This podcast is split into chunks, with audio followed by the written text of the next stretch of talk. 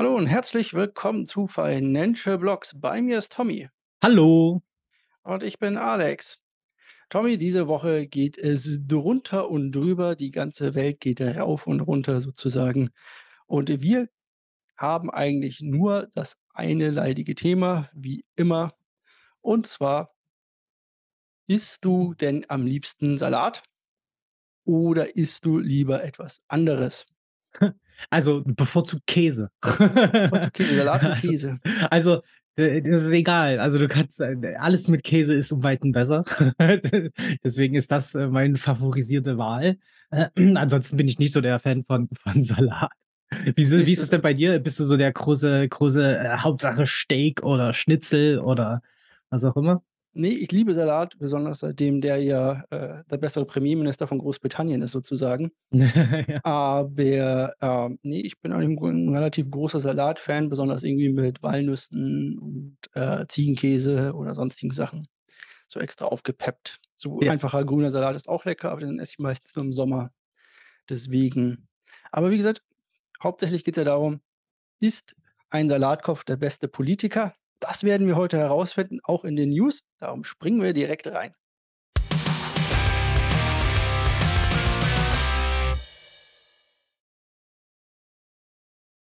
Und bevor wir zum Salatkopf kommen und zu den Leuten, die gerne Pfefferminzsoße auf Schweinebraten essen, müssen wir über den nächsten Hype sprechen, die nächste Hype-Chain, das Ding, das alles andere killen soll, Aptos. Was hat es Ja. mit Aptos auf sich?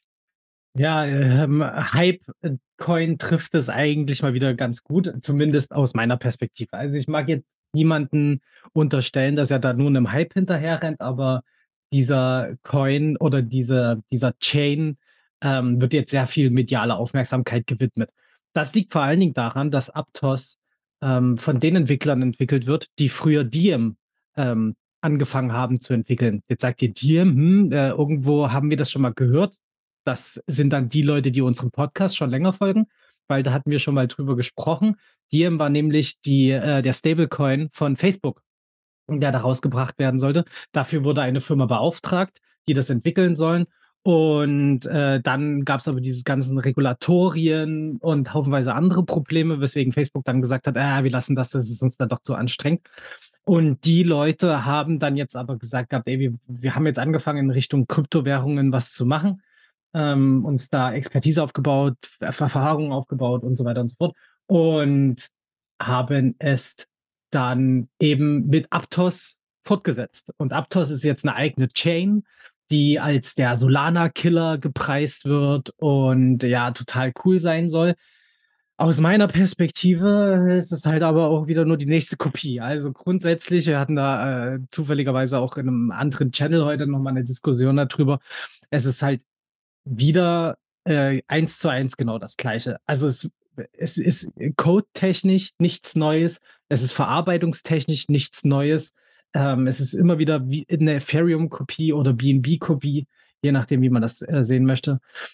Und deswegen verstehe ich diesen diesen ganzen Hype dahinter nicht. Aber es ist natürlich: „Oh, die hatten mal was mit Facebook zu tun und deswegen wird da schön Marketing gemacht.“ Und was halt dann natürlich eben wieder krass ist, ist, dass halt heute 'ne Marktkapitalisierung jetzt zum Zeitpunkt der Aufnahme bei 1,153 000 000 liegt. Das ist schon echt 'ne harte Nummer. Die sind letzte Woche erst gestartet und haben zwischendurch auch noch mal 'n ordentlichen Peak gekriegt. Jetzt, äh, tümpelt der Coin wieder 'n bisschen vor sich hin. Ja, im Endeffekt müssen die erst mal wieder zeigen, was sie wirklich können und wie das so weitergeht. Aber, ähm, ich würde unseren Zuhörern da äh, die da bitten, 'n bisschen genauer hinzuschauen und mal zu gucken: „Was ist denn das überhaupt und was kann denn da passieren?“ Und irgendwann werden nämlich alle Leute wieder feststellen, dass man das gar nicht groß nutzen kann, also nicht anders als andere Chains. Und deswegen wird's wieder irrelevant und dann werden die Investoren wieder ihr Geld abziehen. So ist zumindest meine Vermutung.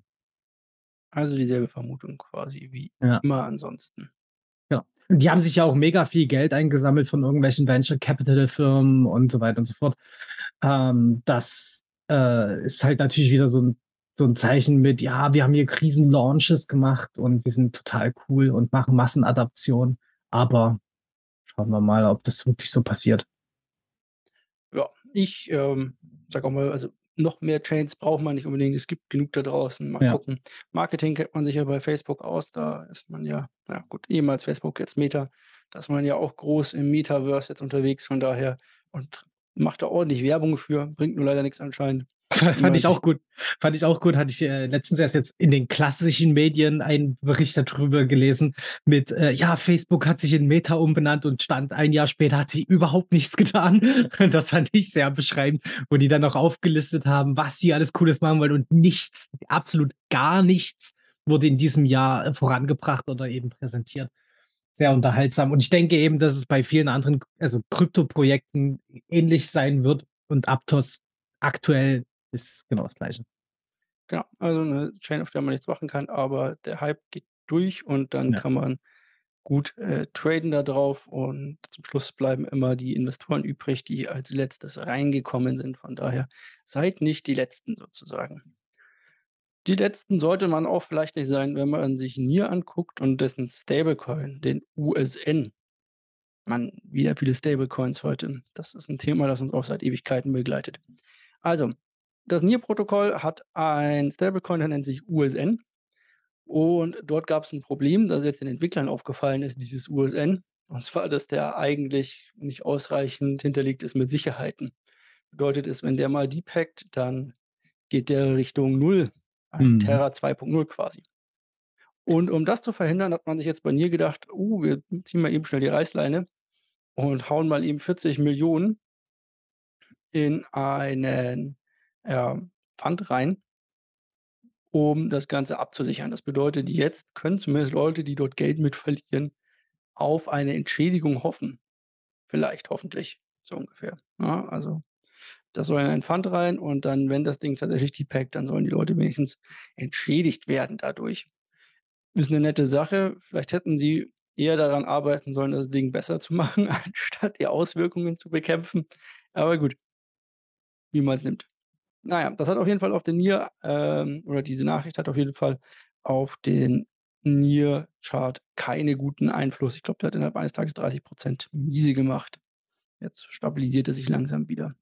Ich finde das ich finde das ganz cool, dass A, die das selbst erkannt haben, die die Entwickler, und dass sie's offen kommunizieren. Also, äh, es wird ja so oft, ähm, hm, hinter geschlossenem Vorhang da gearbeitet in diesem Space und dann erst, wenn's knallt, kommt's ans Tageslicht. Aber jetzt geht man proaktiv die Sache an und kommuniziert das vorher und ja, also, finde ich gut, finde ich fair, dass die das so machen. Das ist natürlich auch 'ne Sache, kann man natürlich auch so sehen. Mhm. Ich frage mich halt, ähm ob man dann zum Schluss tatsächlich an das Geld kommt oder ob das so 'n leeres Versprechen ist, mehr oder weniger. Das ist halt immer die Sache dann. Es ist natürlich ärgerlich, wenn dem so wäre und dann sitzt man da und muss irgendwie auch noch irgendwie 5 Jahre lang auf sein Geld oder so warten. Wer weiß, was dabei rumkommt. Also, wirklich wohlfühlen tue ich mich dabei nicht, aber es ist 'n wieder 'n richtiger Schritt in die richtige Richtung. 'N Schritt in die richtige Richtung ist vielleicht auch die weltberühmte und viel genutzte Cash App. Vielleicht ist die nicht bei uns so bekannt, aber in den USA ist sie bekannter. Was ist denn Neues bei der Cash App? Äh, also, ich würde es nämlich auch erst mal einordnen wollen, was was die Cash App denn genau ist, weil mir das vorher auch nicht so wirklich was gesagt hat. Man hat das irgendwann mal gehört, aber, äh, so richtig 'n Begriff war das nicht. Aber du hast vollkommen recht, in den USA ist es ein Riesending. Nämlich damit ist es ähnlich wie bei PayPal, dass man sich halt einfach Geld hin und her schicken kann. Man kann aber auch ganz viele andere Sachen damit machen, nämlich 'ne 'ne Kreditkartenfunktion. Also, du kannst da alles eben mit deiner Kreditkarte abwickeln, beziehungsweise da auch eben deine Bezahlungen damit machen, die ist da hinterlegt. Ähm, dann kannst du auch Aktien damit kaufen, was auch 'n ganz interessanter Punkt ist. Und jetzt neuerdings kann man auch per Lightning-Netzwerk, äh, Bitcoins hin und her schicken. Also, nicht nur Dollar sondern eben auch seine Bitcoins da rumschicken. Der wichtige Punkt ist, den man da, ähm, wissen muss, ist, dass man jetzt dann nie nicht 'ne riesengroße Handelsplattform für Bitcoins hat, also, nicht wie bei Binance man da Bitcoins traden kann mit anderen Leuten, sondern dass es da erst mal vorrangig um die Überweisung, äh, geht für Bitcoins. Aber wenn das eben so weitergeht mit dem mit wie mit dem mit den Stocks, also, den Aktien, dann wird es auch bald wahrscheinlich so sein, dass man da ordentlich, äh, Handel betreiben kann. Und ist es riesengroß. Also, man äh, für jeden, den das mal interessiert, könnt ihr euch mal angucken. In den USA ist es wirklich 'n Riesending und das macht einfach die ganze Sache viel, viel zugänglicher für neue Leute, die sonst eher im klassischen Markt unterwegs sind oder eben nur mit dieser App Geld hin und her geschickt Mhm. haben oder damit an der Kasse bezahlt haben. Ja.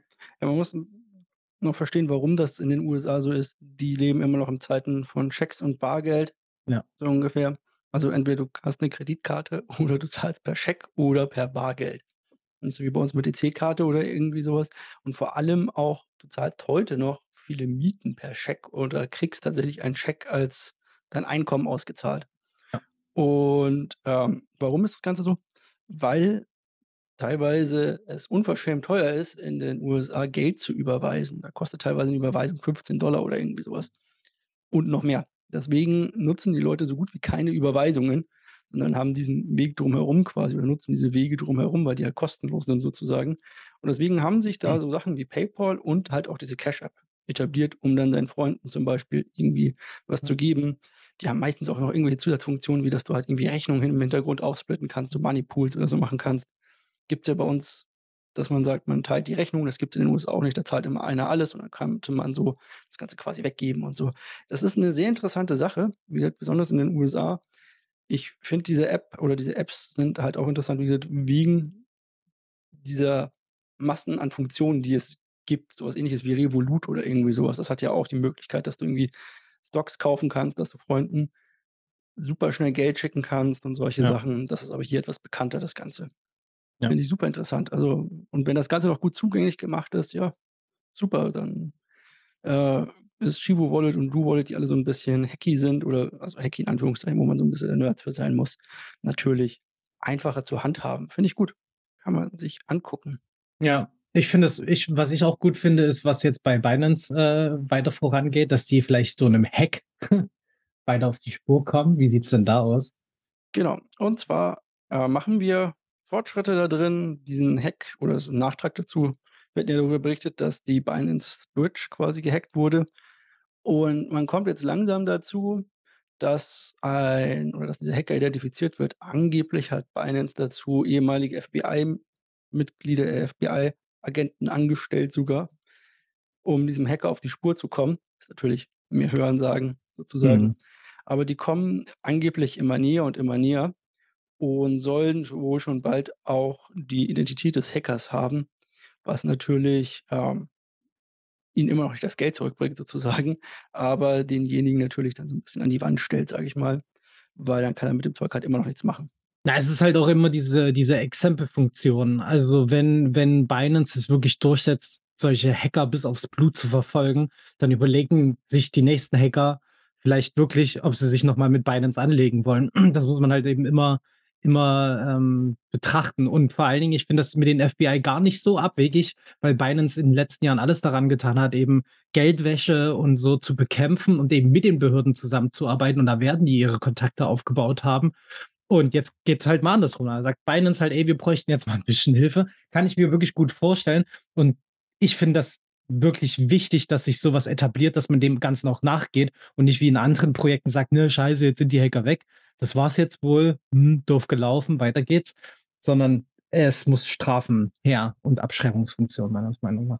Ja, ich hatte ja damals gesagt, vielleicht ist der Hacker klug genug und sagt einfach: „Hey, hier, äh, ich habe den Exploit gefunden, so geht der Mhm. und ich gebe die Funds zurück und ihr gebt mir halt 'n bisschen Geld“, quasi dieses Bounty quasi, was es ja auch von Binance ausgeschrieben gibt. Ja. Das wäre deutlich klüger. Da ist ein Gewissen reiner und du bist fast vor allem das Geld ehrlich in Anführungszeichen verdient. Ja. Wäre natürlich die bessere Idee gewesen an der also, finde ich die bessere Idee, aber ich bin auch kein krimineller Hacker. Kriminell ist wahrscheinlich Craig Wright auch nicht wirklich und der Hodlonaut auch nicht, aber der gewinnt. Wer auch immer der Hodlonaut ist und wer auch immer Craig Wright ist. Tja, wer wer ist denn das Craig Wright? Hatten wir jetzt schon einmal also mehrmals, dass, ähm, er ja immer gesagt hat, er wäre Satoshi Nakamoto. Und der Hodlonaut hat au das auch so 'n bisschen mit in in 'n Raum gestellt, ähm, dass er Satoshi Nakamoto ist oder sind die vor Gericht gegangen, um das mal vereinfacht zu sagen, ähm, wer denn jetzt Satoshi Nakamoto ist. Ähm, im Genau. Endeffekt genau. Ach so, ja, das war meine News. Ich wollte es eigentlich nur anschneiden, deine Meinung dazu hören, aber wir machen einfach direkt weiter. Wir sind ja professionell unterwegs genau. heute wieder. Ich habe nämlich die eine News übersprungen, Richtig. wissen, in unserem Ablauf-Ding und er hat professionell darauf reagiert. Also, der Hodl-Note gewinnt gegen Craig Wright. Und zwar, wir hatten Craig Wright vorgestellt als denjenigen, der sagt oder von sich selber sagt, dass er äh, Satoshi Nakamoto ist und Bitcoin erfunden hat und sein eigenes Bitcoin Cash, glaube ich, ist es, das Ja. einzigste Bitcoin ist und ihm quasi auch alle Rechte und so weiter an Bitcoin gehören und so weiter und so fort. Das ist nie bewiesen worden. Er selber konnte das auch nicht beweisen und es gibt haufenweise so Sachen. Und der Hodlonaut ist jemand, der im Bitcoin-Space immer wieder tätig ist. Ähm, könnt ihr auch auf auf Twitter und so weiter könnt ihr ihm folgen. Und der hat die Anschuldigungen jetzt quasi gewonnen, ähm, und gegen Craig Wright. Und Craig Wright darf sich jetzt schon wieder nicht oder hat schon wieder nicht beweisen können, dass er Satoshi ist sozusagen. Genau, so rum war's. Also, äh, genau, nur um das mal klarzustellen, Hodlonaut hat gesagt: „Nein, du bist nicht Satoshi Nakamoto.“ Craig Wright konnte es nicht bestätigen und deswegen muss Craig Wright jetzt dafür blechen, weil er irgendwelche Behauptungen in 'n Raum stellt, die er nicht beweisen kann. So. Genau. Damit ist Craig Wright oder hat Craig Wright ein weiteres Mal au vor Gericht verloren, was, ja, langsam zu einer Serie an Sachen wird. Zum Glück hat er ja, wie wir auch schon mal festgestellt haben, gute Geldgeberfreunde, die das Ganze unterstützen. Vielleicht haben die irgendwann mal ja keine Lust mehr. Mhm. Keine Lust hat wahrscheinlich Apple daran, kein Geld zu verdienen. Ah, doppelte Verneinung hier. Denn anders kann man sich das hier ja gar nicht vorstellen, warum es denn diese Richtlinien gibt. Na, ich glaube eben, die haben Angst, dass sie nicht mehr Geld verdienen und alle Leute nur noch Kryptowährungen benutzen, um in ihren App-Stores Sachen zu kaufen und, äh, sie davon nix mehr abbekommen, weil ja in Bitcoin nicht reingeschrieben werden kann, 30 % aller Verkäufe, aller Umsätze gehen an Apple. Und das finden die wahrscheinlich ziemlich doof, denn also zumindest lesen sich jetzt so die AGB-Änderungen, die sie gemacht haben am 24.10., ähm, dass nämlich eben solche Sachen verboten sind, dass in-Apps so was anbieten.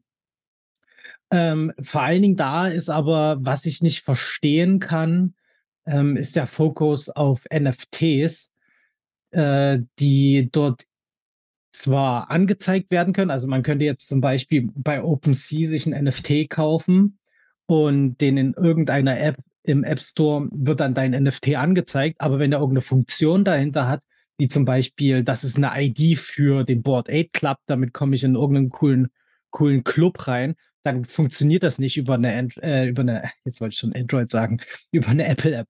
Android ist da noch cooler, die die haben noch gar nichts in die Richtung gemacht.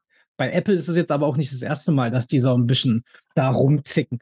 Ähm, ich kann mir das gut vorstellen, dass es eben damit zusammenhängt, dass die ähm, dass die da Geld verlieren könnten bei der ganzen Geschichte. Entweder das oder sie wollen das Ganze dann irgendwie in ihrer eigenen Wallet noch abbilden. Mhm. Wer weiß, was da noch kommt sozusagen. Ähm, ja, Apple ist da immer relativ stringent, was das Ganze angeht. Das heißt, entweder du hältst dich halt daran oder du hältst dich halt nicht da dran. Ja. Dann musst du Epic Games sein und ordentlich Kohle in der Hinterhand haben. Ja. Ähm, wahrscheinlich verlierst du trotzdem dann irgendwie. Ist egal, was du da machst so ungefähr. Aber auf jeden Fall, ähm, im App Store gibt's das nicht. Das heißt, du musst immer die den App Store verwenden. Also, alle Apps im App Store müssen, äh, die Schnittstelle von Apple verwenden und Apple zwackt sich dann da immer diese 30 % ab. Das geht auch bei NFTs und sobald da halt irgendwas dahinter ist, wie 'n Lizenzschlüssel in 'ner App oder irgendwas, dann soll das Ganze halt auch nicht mehr oder ist das Ganze auch nicht mehr erlaubt. Vielleicht, wie gesagt, weil man dann den Weiterverkauf oder so was davon nicht tracken könnte, zumindest nicht offiziell bisher. Wer weiß, was da noch irgendwann kommt oder vielleicht möchte Apple das irgendwie selber in 'ner Wallet anbieten. Wer weiß. Dann würden Ich finde da das wahrscheinlich auch noch mal 30 % abholen. Ja, ich finde das schwierig, weil vor allen Dingen solche, ähm ähm, Play-to-Earn-Games als Apps komplett zerschossen werden mit dieser Regelung.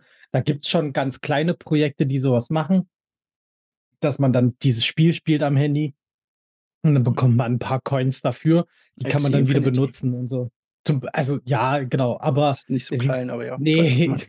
es gibt halt eben auch kleinere Sachen, die das wirklich sehr rudimentär machen und da so 'n so 'n eigenen In-Shop mit ihrer eigenen Kryptowährung aufgebaut haben. Finde ich von den Ansätzen her cool, sind immer noch keine starken Spiele oder sonst irgendwas, deswegen würde ich die auch nie weiterempfehlen, weil die halt wirklich noch sehr rudimentär sind. Aber die Ansätze sind halt da Und ja, und jetzt ist halt einfach geblockt und das heißt, keiner kann mehr an die Apps da ran oder das benutzen und, äh, dadurch können die Leute sich nicht weiterentwickeln, was halt diesen ganzen Markt blockiert und ebenso, ähm, haben auch andere CEOs, äh, in dem Space Apple jetzt als den größten Bösewicht deswegen hingestellt, weil sie eben damit genau neue In Innovationen kaputt machen würden. Können sie ja wieder ein tolles Video machen. Ja. Wo irgendjemand eine Gitarre auf einen angebissenen Apfel wirft oder irgendwie so was. Ja. Wobei ich da sagen muss, mit der restriktiven Politik, was Veröffentlichung angeht, Epic selber nicht viel besser ist, muss man ja dazu sagen. Also von daher Ja.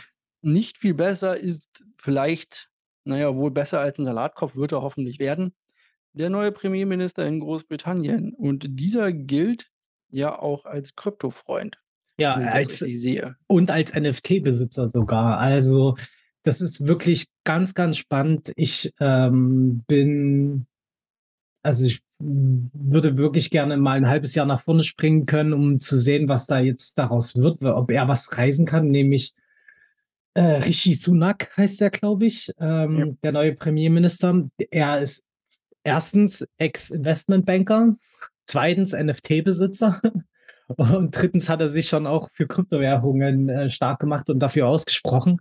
Und prompt, äh, kommt jetzt auch 'nen Kryptogesetz. Also, es wurde jetzt schon beschlossen. Also, es kommt nicht mehr, also, es ist schon verabschiedet worden, ähm, wo auch Kryptowährung als ganz normales finanzielles Instrument anerkannt wurden.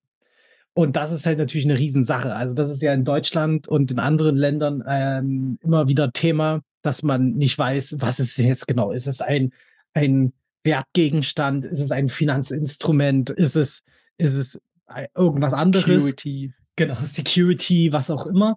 So, und, äh, Großbritannien hat es jetzt festgelegt und da können jetzt halt die Firmen damit arbeiten. Also, jetzt können Leute sagen: „Ey, ich habe ein Finanzinstrument, was ich dir anbiete und deswegen unterliege ich auch den normalen Regulatorien wie alle anderen Finanzinstrumente und muss mich da danach richten und kann jetzt meinen Weg bestreiten und das angehen, o damit es halt legal wird, was ich da anbieten will.“ Und das ist halt richtig, richtig stark, dass das jetzt endlich festgelegt wurde. Ich hoffe ja schon seit seit Monaten, Jahren, dass das endlich in Deutschland auch passiert, damit ich zum Beispiel mit meiner eigenen Firma auch da vorankomme.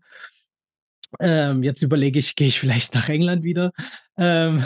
Du machst eine wie nennen sich die Äh, die der Limited. Eine Limited auf. Genau. Für Äh 1 Pfund, glaube ich, kann man die da drüben starten. Hm, genau, das ist so wie die ein ein bedenken, die Dollar, haben noch äh, mehr genau. Inflation als wir. Richtig, das ist wie die 1 €, die 1 € UG. Ähm, und vor allen Dingen, ich habe das ich habe mich ja Ende letzten Jahres dagegen entschieden, das in Großbritannien zu machen, weil da die ganze Rechtsprechung und alle, die an der Macht waren, gesagt haben: „Krypto ist richtiger Dreck. Das wollen wir nicht haben.“ Und deswegen haben alle gesagt: „Mach das bloß nicht, geh nicht nach England mit deiner Firma.“ Jetzt jetzt, äh, würde ich das noch mal überdenken. Ja, mal Aber gucken. Vielleicht kommt ja A in Ja. Europa noch was und B, wir das Klar. ist zwar jetzt erst mal die das 1. Ding. Jetzt sind aber natürlich noch die Feinheiten Natürlich, auszuarbeiten. natürlich. Also, klar, es ist jetzt als finanzielles Instrument anerkannt worden. Was es dann eben noch mit anderen weiteren Regulatorien zu tun hat, das steht halt noch aus.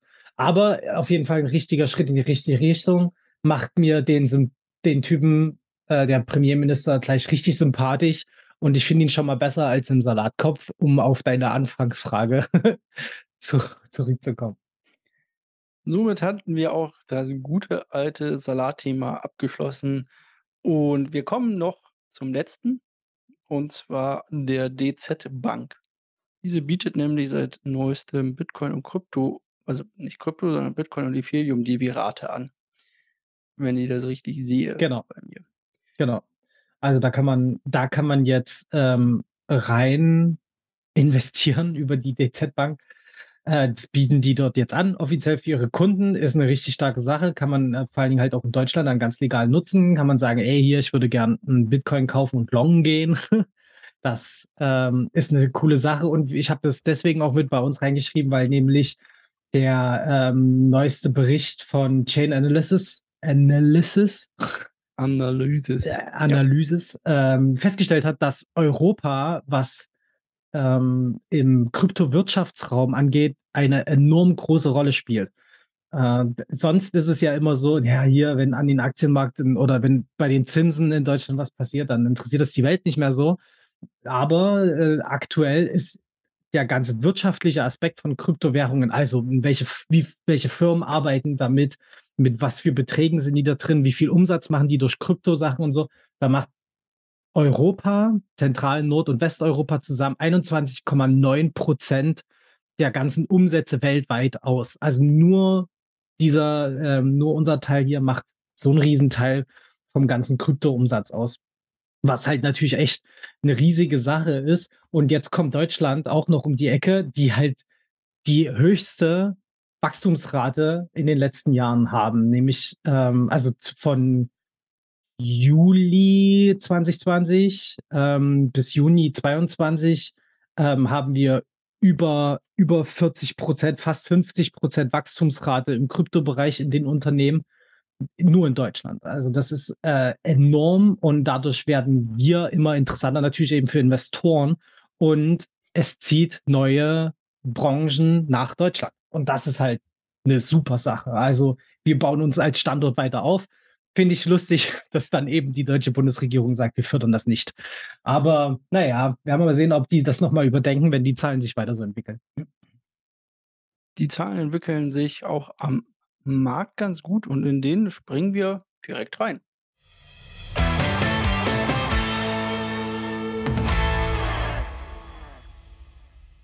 Heute mal keine großen makroökonomischen Aussagen. Ähm, wir haben Berichtssaison. Die Berichtssaison verläuft wie erwartet. Hm, teilweise gut, teilweise eher mit den erwarteten Rückgängen auf manchen Seiten. Das betrifft zum Beispiel Microsoft, die mal eben abgestraft wurden oder Alphabet und so weiter. Also Tech weiter unter Druck. Man sieht aber auch, dass sich das Blatt langsam wendet. Oder zumindest geht der Markt davon aus der Aktienmarkt geht davon aus, denn die Ersten schreien schon wieder: „Juhu, bald haben wir wieder Luft zu atmen, denn die Fed steuert um.“ Ja. Aber wie gesagt, heute nicht ganz so viele News dazu, denn wir haben mal was zu feiern. Bitcoin steht positiv, immer noch, Ja. seitdem wir hier angefangen haben aufzunehmen. Wir sind in den letzten 24 Stunden um 5,6 % gestiegen und sind jetzt über immer noch 20.000 über der 20.000 $ Marke. Wir sind bei diesen 20.500 ungefähr irgendwo, also 20.500 irgendwo leicht wieder zurückgekommen, sind jetzt bei knapp unter 20.500. Das ist auch 'ne wichtige umkämpfte Marke, denn Ja. dort waren wir schon lange nicht mehr drüber oder nicht lange drüber sozusagen. Du sagst wahrscheinlich, das 1. Ziel ist erst mal über den 20.000 zu bleiben diese Woche. Genau. Also, ähm also, das wäre jetzt auf jeden Fall erst mal der wichtige Schritt. Das würde dann wäre dann auch 'ne 'ne 'ne gesunde Erholung, ähm, aus meiner Sicht, wenn wir da drüber bleiben. Wenn wir jetzt gleich wieder, wie es eben, ähm, Anfang September passiert ist wenn wir gleich wieder extrem hochschießen, dann fallen wir eben ganz schnell wieder runter und das wäre ärgerlich. Deswegen finde ich 'n langsamen organischen Anstieg viel, viel besser, wobei wir da natürlich eben das ist noch mal 'ne ganz andere Situation als zu Anfang ähm, September. Aber wenn wir uns jetzt halt hier halten, ähm, über den 20.500, würde ich mich auch drüber freuen. Ähm, wir sollten bloß eben nicht wieder Richtung 22 23.000 sofort schießen, weil dann haben wir am nächsten Tag gleich wieder den Abverkauf und landen dann gleich wieder auf den 19.000 und das muss nicht sein. Ähm, genau, deswegen, ich fände es ich fände es gut, wenn wir uns jetzt hier halten. Wenn wir über den 20.500 bleiben, wäre es halt richtig stark. Also, Wochenschlusskurs, wir hatten ja vorher noch mal geschrieben, wenn wir die Woche zumachen und dann da drüber bleiben, dann dann kann vielleicht die Jahresendrallye, von der in letzter Zeit immer häufiger gesprochen wird, endlich Beispiel losgehen. wir letzte Woche. Ja, genau. Alle Kryptowährungen nein, nicht alle, aber so gut wie alle sind deutlich nach oben geschossen. Man sieht auch immer, finde ich das ganz daran, dass, äh, USDT und USDC und so weiter ein leichtes Minus machen. Die Coins, die eigentlich den US-Dollar halten sollen sozusagen, leicht im Minus stehen, zum Beispiel über die letzten 24 Stunden oder die letzte Woche. Bedeutet, die Leute haben ihre ihre Stablecoins verkauft und sind zurück in die Kryptowährungen geschossen. Deswegen sehen wir hier auch wahnsinnige Steigerungszahlen bei manchen. Ja gut, bei Tron jetzt vielleicht nicht, die sind knapp 'n % nach oben gekommen. Ähm, aber zum Beispiel bei hatte ich denn hier Abt von Aptos mit 14 % natürlich nach oben. Ja, Ja. das sind auch die Gewinner, die hatten wir eben der Woche. Doge natürlich, ihr Klassiker mit 13 % nach oben geschossen. Oder aber der wahrscheinlich größte Ansturm ist auf Ethereum. mit, äh, knapp 17 %. Die wurden ja nach dem Merge ordentlich abverkauft. Ja. Und hier gibt es noch 'ne interessante News, die ich nicht oben mit dabei hatte. Die gibt es nur für Leute, die extra bis hier hinten mit hingehört haben. Und zwar ist seit ungefähr, ich glaube, 2 Wochen Ethereum, äh, deflationär. Bedeutet, es werden mehr Ethereum verbrannt, als neue hinzukommen. Und das Ja. kann man sich anzeigen lassen auf verschiedenen Webseiten.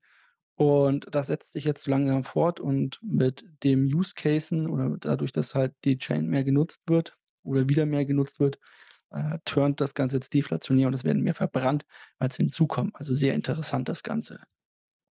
Ja, auf jeden Fall. Also, äh, ich habe da schon mehrere Theorien zu gelesen, wie sich das weiterentwickeln kann mit dem mit, äh, der Inflation und Deflation bei Ethereum. Das ist 'n richtig spannendes Thema. Ich bin gespannt, wie weit sich das noch ziehen wird, also, wie wie stark die Deflation sein wird. Das ist dann, glaube ich, so 'n spannendes Thema, wie wir über, hm, Euro oder Dollar-Inflation reden, könnte man dann auch irgendwann mal, wenn die nächsten Updates durch sind bei Ethereum, irgendwann auch da drüber reden, weil die dann wahrscheinlich genauso marktrelevant sein werden, weil Ethereum immer mehr zum Treiber in diesem ganzen Sektor werden wird, neben Bitcoin. Ähm, ich kann mir schon gut vorstellen, dass da eben solche klassischen, äh, Währungsmarker, äh, total relevant werden in den nächsten Jahren. Genau. Und jetzt sehe ich hier grade, weil ich mir gar nicht vorstellen konnte, wie groß Abt ist, also Aptos. Vielleicht ist da langsam mal ein Short angesagt nach Gern. dem Anstieg. Das wäre jetzt meine private Trade-Idee für diese Woche. Ähm, nachdem jetzt quasi alles gestiegen ist ohne Ende, muss ich sagen, ich stehe seit einigen Wochen in Kontakt mit Cointracking, weil der automatische Import auch von der Börse nicht mehr ordentlich funktioniert und deswegen die neuesten Trades nicht angezeigt werden. Bedeutet, meine Zahlen hier sind etwas veraltet und ich muss 'n bisschen raten. Ich würde sagen, ein paar davon sind schon lange wieder raus aus dem aus dem ganz tiefen Bereich jetzt, aber die werden mir halt immer noch hier als tiefschwarz angezeigt. Mhm. Darum würde ich diese Woche müsste ich in dem Fall jetzt natürlich 'n bisschen raten, was ich da nehme. Aber letzte Woche war es Shiba. Doge haben wir leider nicht mit aufgenommen damals. Ethereum ist mir grade zu viel gestiegen. Was haben wir noch drin, was man denn mitnehmen könnte? Hm, ich könnte mal eine Runde Matic nachkaufen. Ist zwar auch grade gut gestiegen, aber es ist alles grade gestiegen, also, das ist sowieso schon wurscht. Dann nehme ich Hm. Matic. Polygon. Yay. Layer 2 Solution, das wird einmal nachgekauft. Und dann sind wir durch für die Woche, würde ich sagen. Klingt gut. Dann, äh, lasst uns auf jeden Fall 'ne Bewertung da. Gebt uns 'n Daumen hoch, 'n Follow. Ihr kennt das ganze Spiel, empfehlt uns gerne weiter. Und dann, äh, hören wir uns nächste Woche. Bis nächste Woche. Tschüss. Tschau.